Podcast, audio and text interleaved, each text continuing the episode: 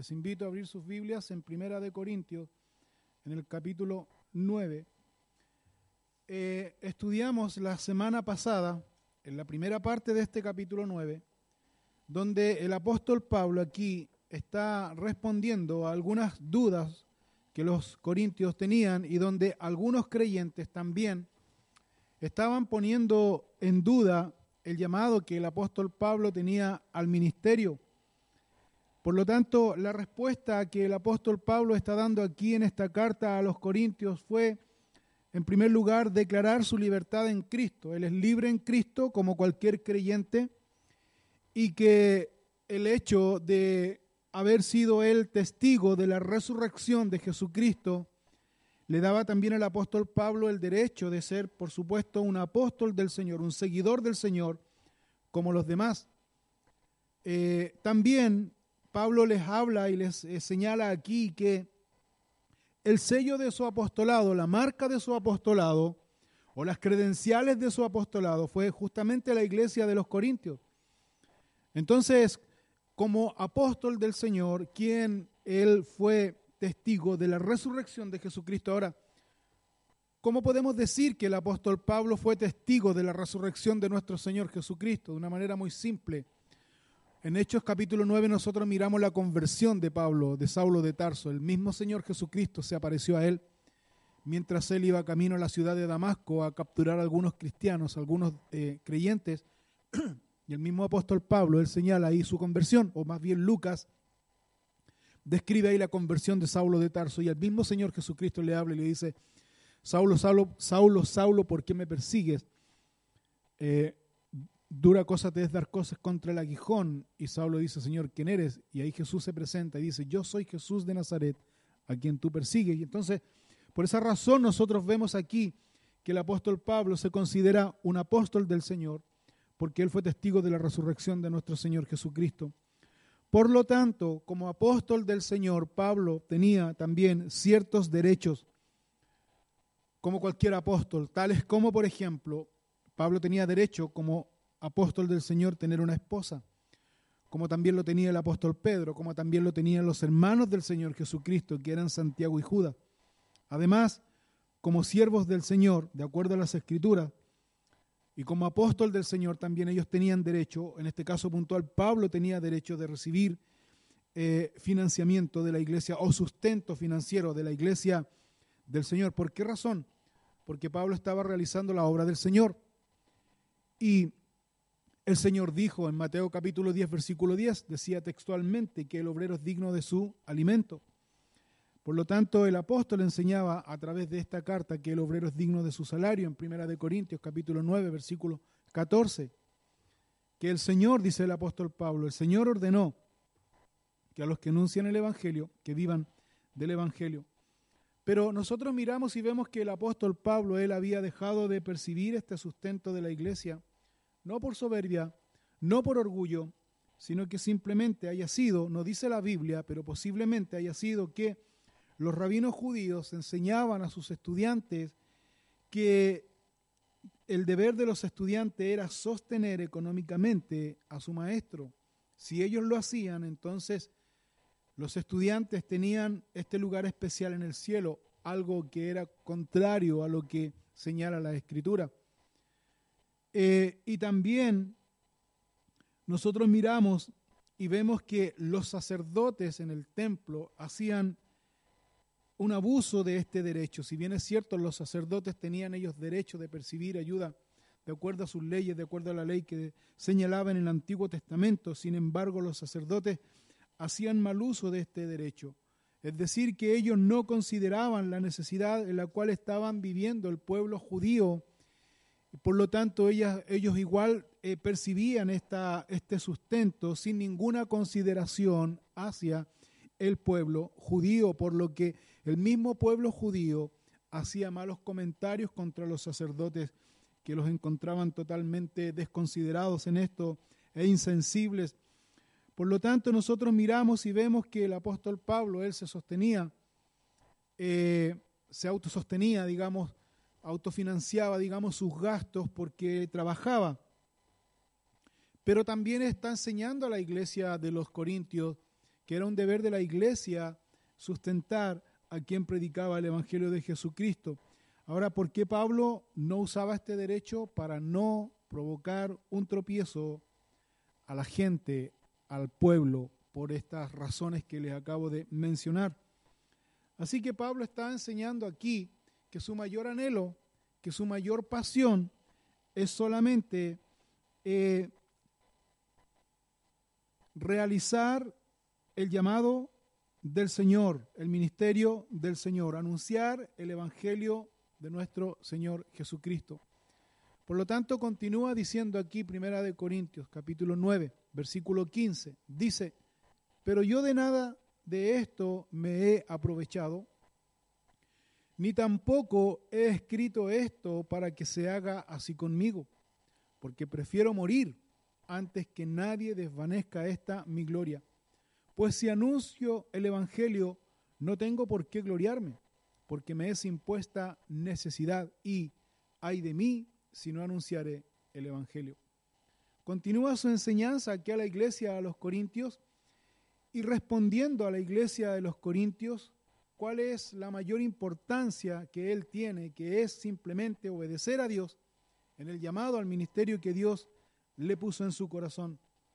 También el apóstol está demostrando aquí su dependencia absoluta de Dios, no del hombre. Y otra cosa importante que nosotros miramos aquí, que el apóstol, siendo que él podría aprovecharse de su investidura como apóstol, no lo hace, dice. Pero yo dice, de nada de esto me he aprovechado. Aludiendo a los sacerdotes quienes eran desconsiderados en su trato con el pueblo judío, aludiendo a los rabinos quienes enseñaban a sus estudiantes a que debían sostenerlo, aludiendo también a los griegos, quienes los griegos no, ellos enseñaban pero no cobraban, es decir, el otro extremo. Pablo no quiere ser un tropiezo para la iglesia. Pablo no quiere aprovecharse, dice, pero yo de nada de esto me he aprovechado, ni tampoco he escrito esto para que se haga así conmigo. O sea, ni tampoco estoy escribiendo para que ustedes consideren, ni tampoco ustedes me ayuden, sino que simplemente el apóstol Pablo está señalando que es un derecho el ser sustentado, pero él no lo va a recibir simplemente porque su pasión es predicar el Evangelio de Jesucristo. Y Pablo aquí va a abrir su corazón también en esta respuesta a los corintios, porque Pablo está señalando aquí que él, en primer lugar, entendía el llamado de Dios al ministerio. Dice, el apóstol dice, pero yo de nada de esto me he aprovechado, ni tampoco he escrito esto para que se haga así conmigo, porque, y da la razón, porque prefiero morir, dice, antes que nadie desvanezca esta mi gloria, es decir, mi pasión es trabajar para la obra de Dios. Mi pasión no es vivir solamente del ministerio como algunos, o cómodamente del ministerio, como ya ustedes lo han visto, posiblemente le dice a los corintios, sino mi pasión es simplemente anunciar el Evangelio de Jesucristo. Esa es mi pasión, ese es mi deseo, esa es mi necesidad. Por lo tanto, yo no quiero que nadie, eh, que, que mi gloria, por decirlo así, o más bien mi recompensa se pueda desvanecer, porque yo anuncio el Evangelio y si yo anuncio el Evangelio cumplo con mi deber, cumplo con mi trabajo, cumplo con mi llamado, que es lo que el apóstol está señalando aquí, y hay de mí, dice, y aquí pone su sello personal, dice, hay de mí si yo no anuncio el Evangelio. Es decir, que el llamado de Dios para el apóstol Pablo, él lo consideraba no como una opción para tener un buen pasar en la vida, tampoco lo consideraba como algo fortuito que le llegó a él de buena suerte para tener un buen pasar económico, sino que el apóstol Pablo dice, ¿sabes qué? Me es impuesta necesidad, con su ayuda, sin su ayuda, con su sustento, sin su sustento. La verdad es que esto es algo personal, hay de mí si yo no anuncio el Evangelio, dice, hay de mí si no anunciare el Evangelio, me es impuesta necesidad. Ahora, en estas palabras, por supuesto, el apóstol Pablo nos da una gran enseñanza, qué significa ser llamado al ministerio, la importancia que tiene el ser llamado al ministerio. La primera cosa que nosotros podemos ver aquí en esta respuesta de Pablo a los Corintios es que el ser llamado al ministerio, una persona que es llamado al ministerio no es para ser servido, sino para servir. Lo primero que Pablo señala aquí no es para ser servido, sino para servir. La segunda cosa que nosotros vemos aquí, que una persona que es llamado al ministerio por Dios es simplemente eso, servir en su obra. Y si una persona siente el llamado de Dios para servir en la obra de Dios en el ministerio, debe entender, de acuerdo a lo que señala aquí Pablo, eh, inspirado por el Espíritu Santo, que el llamado al ministerio no es una opción, no es algo que puedas dejar, no es algo que tú puedas dejar y tomar cuando tú quieras, no es a tu voluntad, sino que es una necesidad. Es una necesidad. O sea, la persona no puede dejar el llamado al ministerio. Ahora, recuerde usted el llamado de Jeremías. Los que han leído y han estudiado la vida de Jeremías se pueden dar cuenta que Jeremías en su ministerio como profeta, él no, tuvo, él no tuvo ningún convertido, al contrario, Jeremías, él no tuvo ningún convertido en su ministerio, sino que al contrario, él, fue, él la pasó muy mal. De hecho, Jeremías en una oportunidad, él quiso salir, él quiso sacar este ministerio, este llamado de Dios de su corazón. De hecho, él lo reconoce y él dice, quise alejar este llamado de mí, pero no pude alejarme. Porque Dios te sella, Dios sella al hombre que llama al ministerio, Dios lo sella. No es una opción se transforma en una necesidad, en donde esa necesidad se debe nutrir, se debe alimentar, se debe eh, preparar, se debe instruir el hombre que es llamado en el ministerio. La otra cosa que podemos ver aquí también, en esta respuesta que Pablo está dando a la iglesia, es que Pablo también tenía muy claro cuál era su llamado. Él tenía mucho entendimiento y mucha claridad con respecto al llamado que el Señor le había hecho por esa razón, cuando el apóstol Pablo en el libro de Hechos, él está o en una de esas tantas ocasiones donde Pablo está hablando de su testimonio, en el caso puntual de Pablo cuando está ante el rey Agripa, él eh, declara ahí y él habla y él narra eh, la conversión que él tuvo al cristianismo. En Hechos capítulo 26, versículo 14, Pablo está frente a este rey y Pablo señala lo siguiente le está narrando a este rey su conversión y dice lo siguiente en Hechos 26, 14. Dice, y habiendo caído todos nosotros en tierra, oí una voz que me hablaba y decía en lengua hebrea, Saulo, Saulo, ¿por qué me persigues? Dura cosa te es dar cosas contra el aguijón.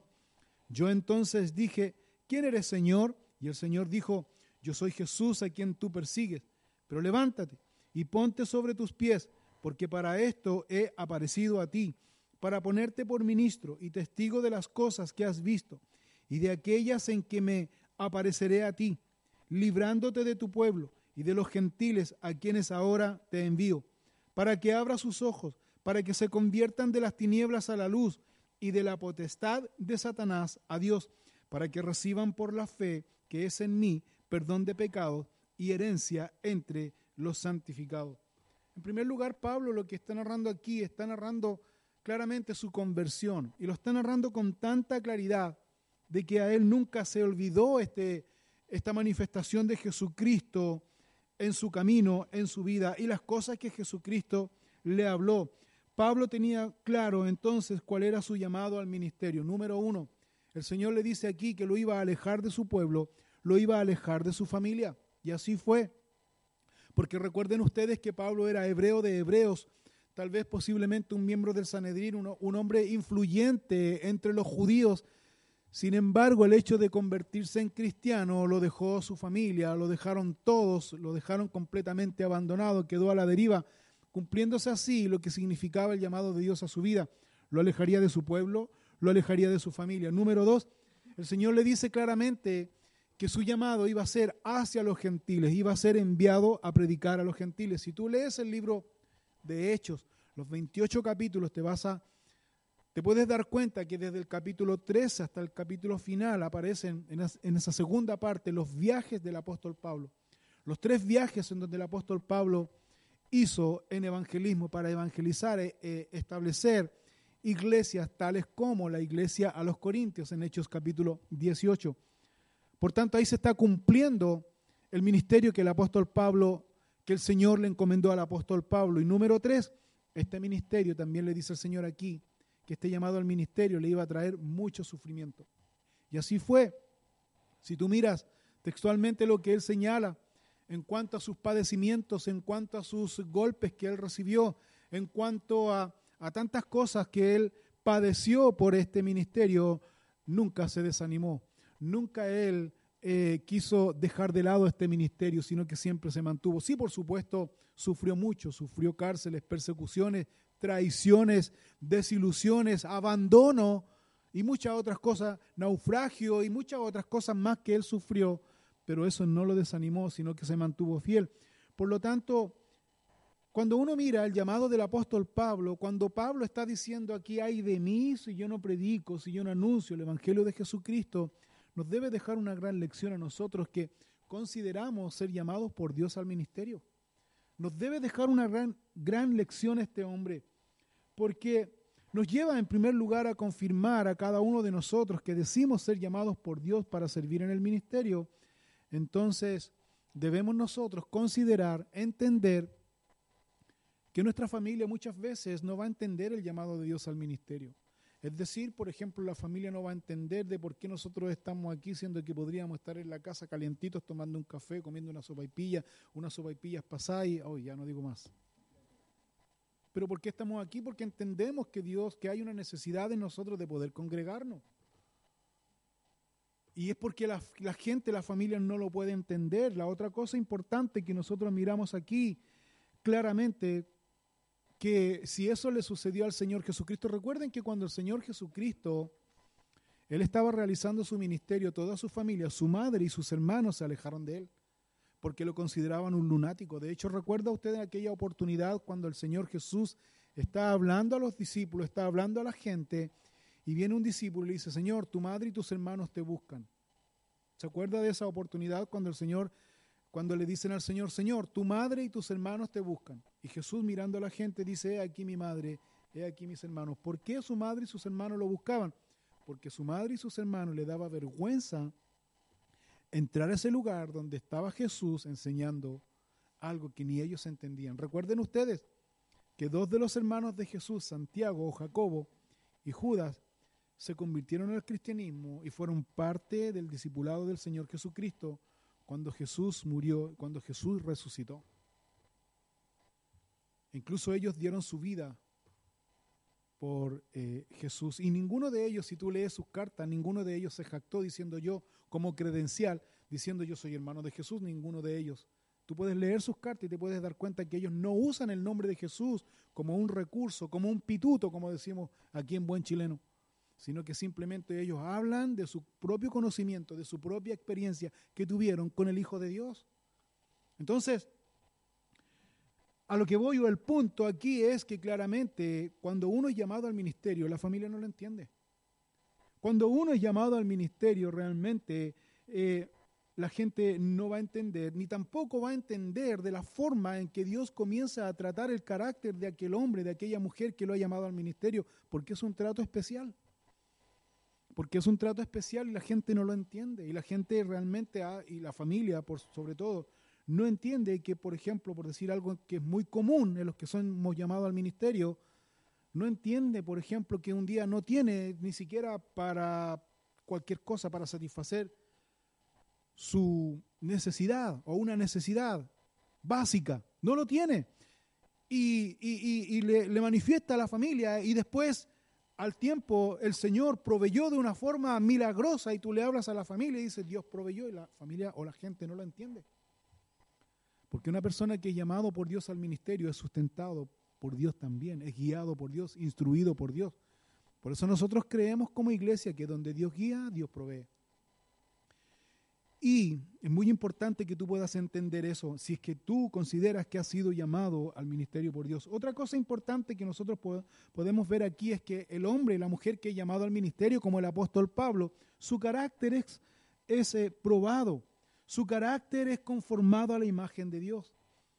Por lo tanto, otra cosa importante es que cuando su carácter está en el proceso de transformación, de firmeza, de fortalecimiento espiritual, hay muchos de nosotros que queremos dejar de lado el llamado. Hay muchos de nosotros que nos cansamos del ministerio. En el ministerio, pero también del ministerio, por las cosas que no podemos entender. Pero muchos de nosotros también cuando queremos dejar de lado el llamado de Dios no lo podemos hacer. ¿Sabes por qué? Porque el Espíritu Santo ha sellado nuestro corazón con ese llamado.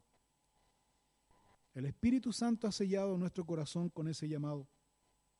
Por lo tanto, como Pablo aquí dice, cuando una persona es llamado al ministerio, se hace una necesidad de cumplir a Dios sirviendo a su santo.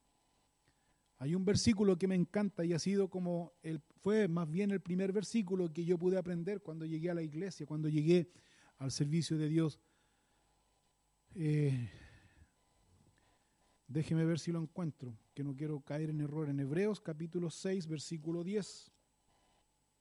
Sí, Hebreos capítulo 6, versículo 10. Es el primer versículo, uno de los primeros versículos que marcó mi corazón cuando estaba en este proceso de llamado, cuando estaba en este proceso de preparación para servir en la obra de Dios. Hebreos capítulo 6, versículo 10 dice, porque Dios no es injusto para olvidar vuestra obra y el trabajo de amor que habéis mostrado hacia su nombre, habiendo servido a los santos y sirviéndoles aún. Y este versículo para mí en lo personal fue muy importante porque cuando uno servía al Señor con ese deseo, con esa necesidad, con ese anhelo, veías que tus pares, que tus los que estaban a tu alrededor, los que se suponía que estaban mano a mano contigo, no lo servían, no hacían eso y, y se relajaban y hacían muchas cosas, que era la primera desilusión que yo pude ver cuando entré al ministerio. Y eso te desilusiona al ver que solamente tú tienes ese llamado de Dios para servir en la obra de Dios, pero ves que los que están a tu alrededor no tienen esa misma inquietud, no tienen esa misma iniciativa, no tienen mismo, ese mismo anhelo. Y eso te desanima. Y eso, por supuesto, en algún minuto me desanimó, pero el Señor fue muy oportuno al señalarme este versículo. Dios no es injusto. Dios no es injusto. ¿Para qué dice? Para olvidar vuestra obra y el trabajo de amor que habéis mostrado hacia su nombre. Y una cosa importante que tú debes entender, como Pablo aquí lo entendía muy bien. Todos nosotros que somos llamados por Dios al ministerio a servir en su obra, ¿le servimos a quién? A Dios. Y Él no es injusto para olvidar su, el trabajo que hacemos. No te enfoques en los que están a tu alrededor. No te fijes en los que están a tu alrededor, que se supone que están sirviendo contigo mano a mano y no lo hacen como tú lo haces.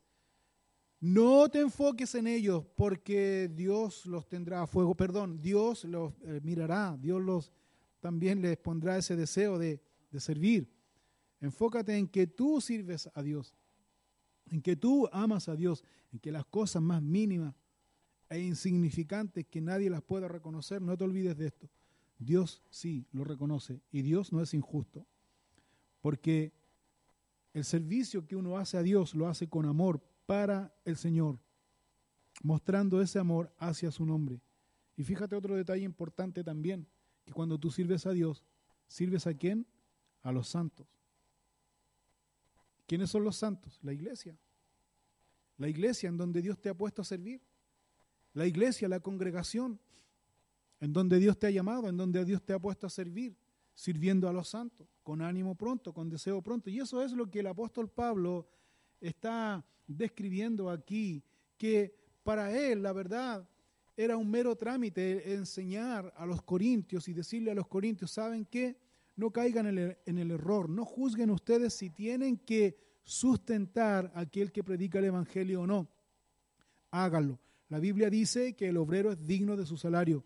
No se fijen si este está enseñando bien, si este está enseñando mal, si esto aquí, esto allá, sino que realmente hagan la obra en servicio a Dios, pero deben hacerlo porque el obrero es digno de su salario.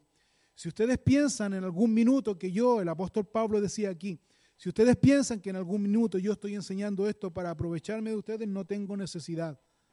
Porque el llamado que Dios puso en mi corazón es una necesidad. Ay de mí si yo no anuncio el Evangelio. O sea, me ayuden o no me ayuden, la verdad es que eso no va a decidir si yo tengo que servir a Dios o no. Tengo que hacerlo sí o sí. Maravilloso también poder mirar aquí este punto que el apóstol Pablo enseña. Y sabes qué, yendo, siendo más profundo aún en esta enseñanza, miraba y decía que todos nosotros aquí, todos nosotros, Hemos sido, y fíjate bien lo que voy a decir, todos nosotros hemos sido llamados por Dios a tiempo completo. Si bien es cierto, tú estás trabajando en un lugar donde es, estás, tienes que responder a una, a una persona que está por sobre ti. Pero ese es un instrumento. Porque para que Dios te use, ¿me entiendes? Para que Dios, para que tú hagas bien tu trabajo, para que tú sirvas a Dios. Y eso es muy importante porque a veces nosotros nos enfocamos en las personas, pero si son mundanos. Pero ¿cómo le voy a, hacer esto si esto es injusto? Pero la Biblia también nos da ciertas normas y ciertas enseñanzas de cómo nosotros como cristianos, como hijos de Dios, como hombres y mujeres llamados al ministerio, debemos proceder. Y el Señor nos da todas las herramientas y todos los instrumentos de cómo nosotros debemos proceder frente a una injusticia. Si hay una injusticia, esa injusticia tú no debes llevarla ante los tribunales, como dice aquí la Escritura, sino esa injusticia tú debes, ¿dónde dejarla a Dios? Señor, usted conoce mi corazón. Señor, usted sabe que esto es injusto. Señor, usted sabe que esto se está realizando de esta manera. Señor, usted sabe lo que la Virgencita no sabe. Es importante siempre mencionarlo. Señor, usted conoce nuestro corazón. Usted conoce, mi, usted conoce mi vida. ¿Cuál es mi intención?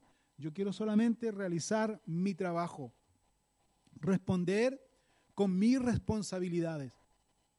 Y hacerlo así de esa manera. Pablo tenía muy claro este llamado. Versículo 17, capítulo 9, de Primera de Corintios. Por lo cual dice, si lo hago de buena voluntad, recompensa tendré. Pero si de mala voluntad, la comisión me ha sido encomendada. ¿Cuál pues es mi galardón? Que predicando el Evangelio, presente gratuitamente el Evangelio de Cristo, para no abusar de mi derecho en el Evangelio. Lo que nosotros miramos aquí, otro detalle importante, Pablo disfrutaba de su trabajo. Pablo disfrutaba de su trabajo como misionero. Recuerden ustedes que Pablo no buscó este trabajo, sino que el trabajo lo halló a él. Y Pablo lo hacía con ganas, con gozo, con pasión. Pablo se sentía, el apóstol se sentía muy a gusto realizando este trabajo, realizando ahí la obra de Dios. Una de las características que una persona está en la voluntad perfecta de Dios es que lo que tú hagas, lo que tú dices, te sientes a gusto, te sientes pleno, te sientes en paz. Y esa es una de las características. Realizando la obra de Dios y te sientes a gusto, te sientes pleno. Sí, hay situaciones que son complicadas, pero ¿sabes qué? Debes siempre tú mirar y ver esto. Dios fue quien eh, abrió la puerta para que tú estés en ese trabajo. Es Dios. Debes tú descubrir y buscar qué es lo que Dios quiere realizar en ti. Tal vez Dios quiere formar un carácter en ti. Tal vez Dios quiere capacitarte en otras áreas las cuales tú desconoces. Eso lo vas descubriendo de acuerdo a tu comunión personal con Dios. Y por tanto, Pablo estaba muy a gusto. Y recuerden que el ministerio del apóstol Pablo fue terrible. Lo persiguieron, lo azotaron, lo castigaron, lo encarcelaron, eh, esperaban en cualquier, lo, golpearon a tal punto que lo mataron, murió y los ancianos o, los discípulos del Señor oraron por él, por él, resucitó y siguió su camino. O sea, Pablo se sentía a gusto realizando la obra de Dios. ¿Has tenido tú en tu llamado al ministerio situaciones como esa? Tal vez no así igual igual, pero la sensación es la misma. Persecución en el trabajo. Eh, persecución laboral, eh, los compañeros que se dicen ser compañeros no lo son, y tantas cosas que ustedes ya conocen. Y ustedes dicen, ah, es que Satanás está. No, no, no, ¿sabes qué? Dios le dio permiso a Satanás, porque Dios está usando a Satanás para formar un carácter en ti, una dependencia absoluta de ti. ¿Sabes por qué? Porque Dios te llamó. Debes disfrutar estos tiempos. Debes disfrutar este tiempo con Dios, es lo que señala aquí el apóstol Pablo. Por eso dice aquí, si yo hago mi trabajo, por decirlo de alguna manera, de buena voluntad, voy a tener una recompensa. Si yo hago mi trabajo de mala voluntad, la comisión me ha sido ya encomendada. O sea, tengo que hacer, tengo que hacer mi trabajo, tengo que realizar mi trabajo. ¿Cuál es mi, galardón? ¿Cuál es mi recompensa?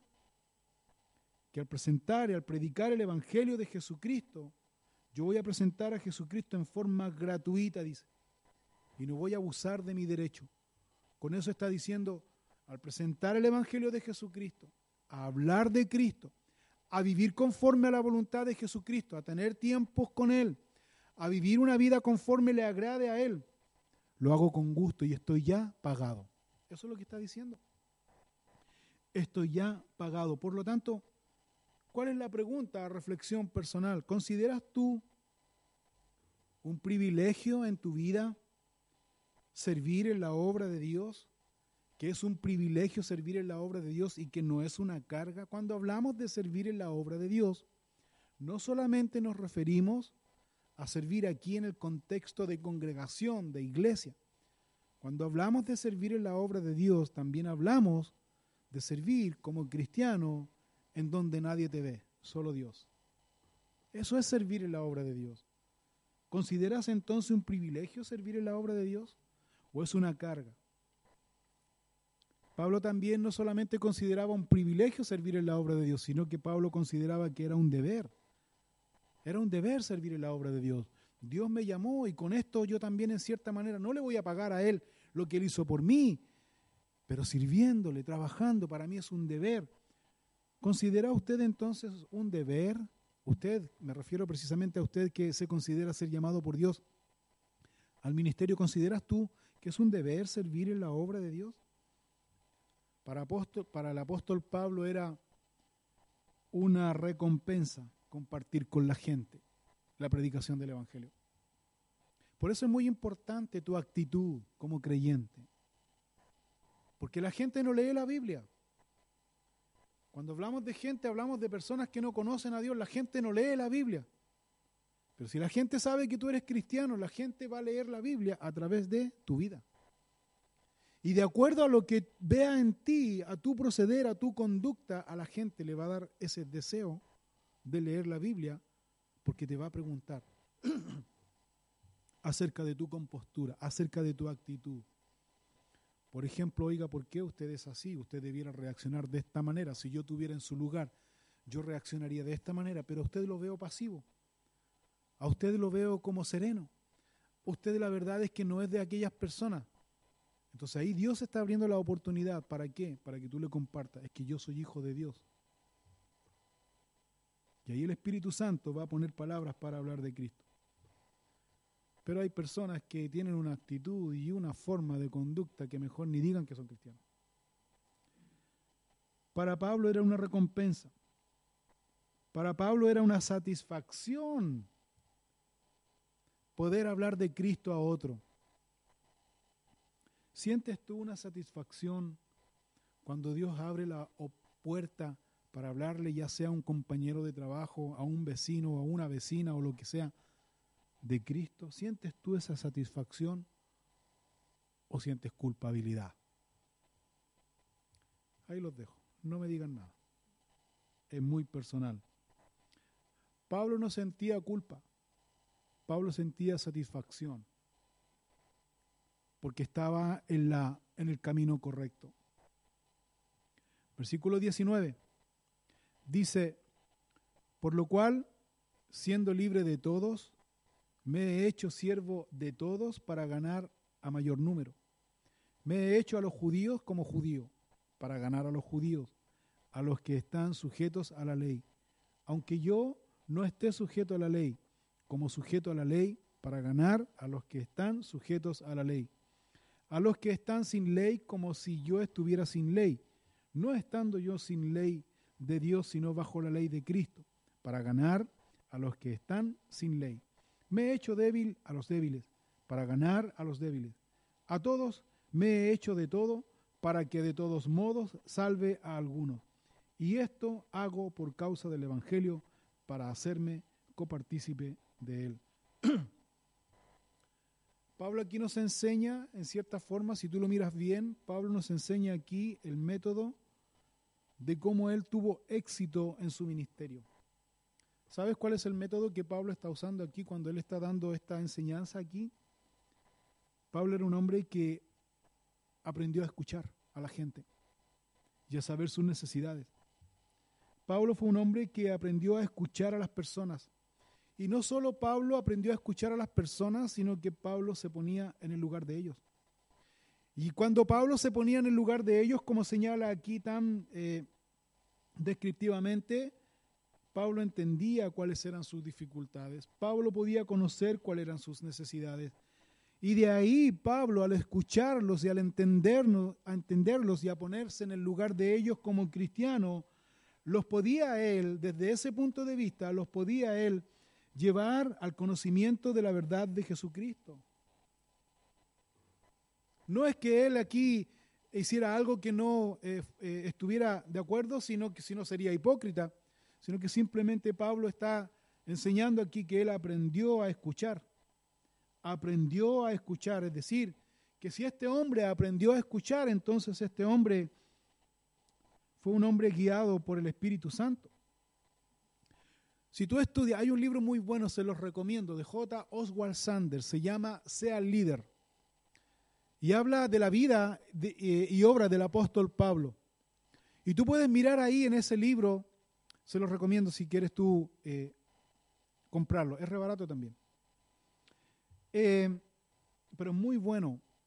Si tú quieres ver ahí, te vas a dar cuenta que este hombre hace un análisis de la persona del apóstol Pablo. Y el apóstol Pablo era un hombre que dominaba todos los temas. Todos los temas. Imagínate, Pablo dominaba los temas, por ejemplo, eh, cuando se reunió con eh, Aquila y Priscila, tenían un oficio en común.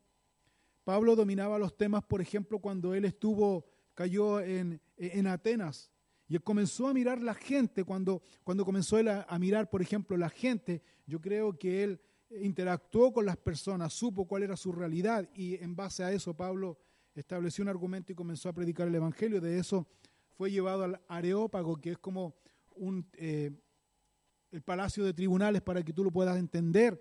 Pablo dominaba los temas, es decir, eh, Pablo también eh, hablaba con los nativos, por ejemplo, cuando llegó a la isla de Malta y muchas cosas. O sea, Pablo dominaba todos los temas. Pablo realmente era un hombre flexible.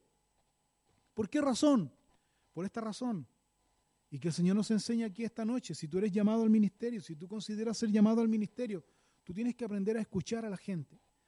Cuando tú escuchas a la gente, tú tienes que ponerte en el lugar de ellos. Cuando tú te pones en el lugar de ellos, tú los puedes entender desde su punto de vista. Y cuando tú los entiendes, y tú entiendes su problemática, tú los puedes llevar a Jesucristo.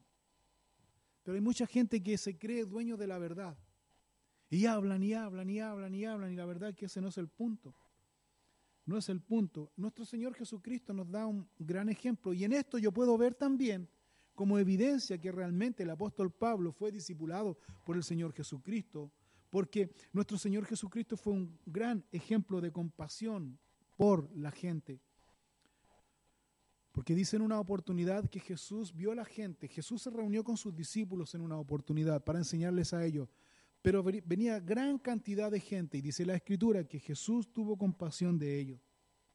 Porque ellos, Jesús vio a la gente y tuvo compasión de ellos porque andaban errantes, sin rumbo, ni un destino, no tenían destino. Jesús dice ahí, o el evangelista dice que Jesús vio a ellos como ovejas que no tienen pastor. De la misma manera el apóstol Pablo miraba a la gente con compasión. De la misma manera, si tú eres llamado por Dios al ministerio, debes mirar a la gente con compasión. Con compasión como Jesús los ve, como Jesús los mira, independiente como sea la persona, independiente de lo que haya sido la persona independiente de las cosas que haya hecho. Si Dios lo perdonó, ¿quiénes somos nosotros para juzgarlo? Y eso es muy importante entender. Luego dice aquí el versículo 24, dice, ¿no sabéis que los que corren en el estadio, todos a la verdad corren, pero uno solo se lleva el premio? Corred de tal manera que lo obtengáis. Todo aquel que lucha, de todo se abstiene. Ellos a la verdad para recibir una corona corruptible, pero nosotros una incorruptible. Así que yo de esta manera corro, no como a la aventura, de esta manera peleo, no como quien golpea el aire, sino que golpeo a mi cuerpo y lo pongo en servidumbre no sea que habiendo sido heraldo para otros, yo mismo venga a ser eliminado. Está usando aquí una analogía de los deportes que había en aquella oportunidad, que eran deportes de competencia, especialmente que estos deportes los realizaban los griegos y que en ese tiempo era muy común el atletismo y las luchas o boxeo. Por eso Pablo toma esta analogía y en cuanto a las competencias, se luchaba por una corona de laurel o de pino, que perecía simplemente, algo que en el tiempo se iba a desvanecer. Pablo toma esa analogía para decir que el creyente, si bien es cierto, no está en esta carrera competitiva, pero está en una carrera donde tiene que correr y donde tiene que llegar a la meta y cuando llegue a la meta va a recibir una corona que es una corona incorruptible. También Pablo toma el ejemplo de aquel del, del boxeador que daba golpes certeros, es decir, el boxeador se prepara a tal punto de dar golpes certeros al contrincante y cada golpe tenía un claro objetivo, anular al contrincante, dejarlo lona. Por tanto, cada golpe que él daba al aire era un golpe perdido. Y Pablo toma ese ejemplo para enseñar y para decir que el creyente, cuando dice claramente aquí, versículo 26, así que yo de esta manera corro no como a la aventura, de esta manera peleo no como quien golpea el aire, sino golpeo mi cuerpo, dice. Pablo dice que este hombre, si, si tú miras por ejemplo a los boxeadores, siempre dan golpes rápidos, pero muy certeros, rápidos y con fuerza. Para llegar a ese punto, el hombre tiene que entrenar. El hombre tiene que disciplinarse. Tanto el atleta como el boxeador o luchador se tiene que entrenar. Pablo dice, golpeo a mi cuerpo, sacrifico mi cuerpo. Tiene que eh, concentrarse, entendiendo lo que se le viene por delante. No como el bendito Mena que lo pillaron, bendito Señor. Pero bueno, ese es otro tema. Así no vamos a llegar a ninguna parte. Pero bueno, debiéramos citarle esto a los jugadores, ¿ah? a, la, selección. Acúrranse, bendito. Pero bueno, se disciplina para ganar el objetivo, para obtener la corona. ¿El creyente debe ser de la misma manera? ¿A qué se refiere Pablo cuando dice aquí que él dice golpea su cuerpo y lo pone en servidumbre? ¿A qué se refiere con esto? Pablo está diciéndole al creyente, a los corintios y también al creyente en la iglesia, que no debe perder su tiempo en niñerías ni en carnalidades. ¿Eres tú llamado al ministerio? ¿Te consideras tú llamado por Dios al ministerio? Debes disciplinarte. Debes disciplinarte. Debes buscar a Dios. Debes prepararte. Debes entrenar. Debes disciplinarte. Un atleta, un boxeador, un deportista entrena, se disciplina, se alimenta bien para ganar la carrera, eh, duerme bien, se fortalece. El creyente que está en esta carrera espiritual, ¿qué debe hacer? Se debe disciplinar, fortaleciendo su mente, su espíritu. ¿Por medio de qué? Por medio de la palabra de Dios. No debe ser un neófito, no debe ser un ignorante, sino que debe disciplinarse, debe fortalecer su mente. ¿Para qué? Para enfrentar las artimañas, las tentaciones, las seducciones y todas las cosas que Satanás pone ante nuestros ojos. Nuestro mayor ejemplo, nuestro único y mayor ejemplo de autodisciplina, y fíjate en esto, fíjate en esto, lo que hace el Espíritu de Dios. El Espíritu de Dios, después que Jesús de Nazaret fue bautizado en aguas por Juan el Bautista, la voz del Padre le dijo, este es mi Hijo amado, en el cual tengo complacencia. Vino el Espíritu Santo en forma de paloma y se posó sobre él. Luego dice la Escritura, especialmente en Mateo capítulo 4, que el Espíritu de Dios, y ojo con esto, dice, el Espíritu de Dios lo llevó ¿dónde? Lo llevó al desierto. Eso nos indica a nosotros como creyentes que muchas veces el Espíritu de Dios nos lleva al desierto. En el desierto no hay absolutamente nada. En el desierto Satanás tentó a Jesucristo en tres áreas en que el hombre, el creyente común, es tentado. Pero en cada una de esas tentaciones Jesús las enfrentó por la palabra de Dios. Escrito está, no solo de pan vivirá el hombre. Y escrito está y escrito está. Es decir, que el creyente, si tú eres llamado por Dios al ministerio, si el Espíritu de Dios, porque esto también debemos nosotros mirar y ver, cuando en Hechos capítulo 13 está, los ancianos están orando, el Espíritu Santo dice a la iglesia, apartadme a Bernabé y a Saulo para la obra a que los he encomendado. ¿Sabes qué indica eso?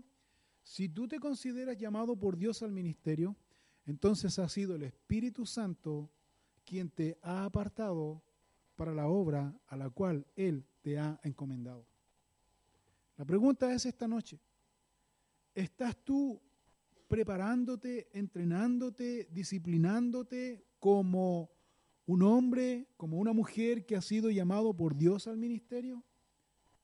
¿O simplemente has tomado este llamado como cualquier cosa, como algo buena onda, como algo que de repente es buena onda por las cosas que tú puedes obtener de este ministerio y mala onda que lo quieres dejar cuando no, no salen las cosas como tú crees, incluso tú quieres dejar el ministerio, pero no lo puedes? ¿Sabes qué? Si tú quieres dejar el ministerio, o si tú has querido dejar el ministerio en muchas ocasiones y no has podido, y has llegado humillado delante de Dios pidiendo perdón a Dios, Dios perdóname porque quise dejar tu ministerio y no has podido, ¿sabes qué? Bienvenido a la obra de Dios. Porque eso indica que Dios te llamó. Y lo segundo, debes reconocer y debes aceptar y considerar que si Dios te llamó, entonces por este valle de sombra de muerte en la cual tú estás pasando, es porque Dios así lo está permitiendo. ¿Sabes por qué? Porque Dios quiere que tus ojos espirituales estén puestos en Jesús y no en la gente. No en la gente, no en el grupo, no en la congregación, no en el pastor, no en el líder superior, no en nadie, sino en Cristo. Eso es lo que Pablo está enseñando aquí. Por lo tanto, ¿qué debes hacer? Simple. Disciplinarte. Meditar en la palabra de Dios. Tener tiempo de oración. Algo que ya se ha dejado mucho, una práctica que se ha dejado mucho y se ve. Hay que ayunar también. Hay que abstenerse de alimento. ¿Para qué? ¿Para bajar de... No. Para buscar a Dios. El espíritu, y, este es mi punto base para concluir. Nos vamos a ir temprano hoy día. Este es mi punto base. El Espíritu de Dios llevó a Jesús después que fue bautizado en agua. El Espíritu de Dios llevó a Jesús ¿dónde? Al desierto pero lo puso en un resort allá en el desierto a Jesús, con un con buffet al aire ahí, a todo lo que, lo que él quisiera libre, todas las comidas, en ayuno. Debemos disciplinarnos.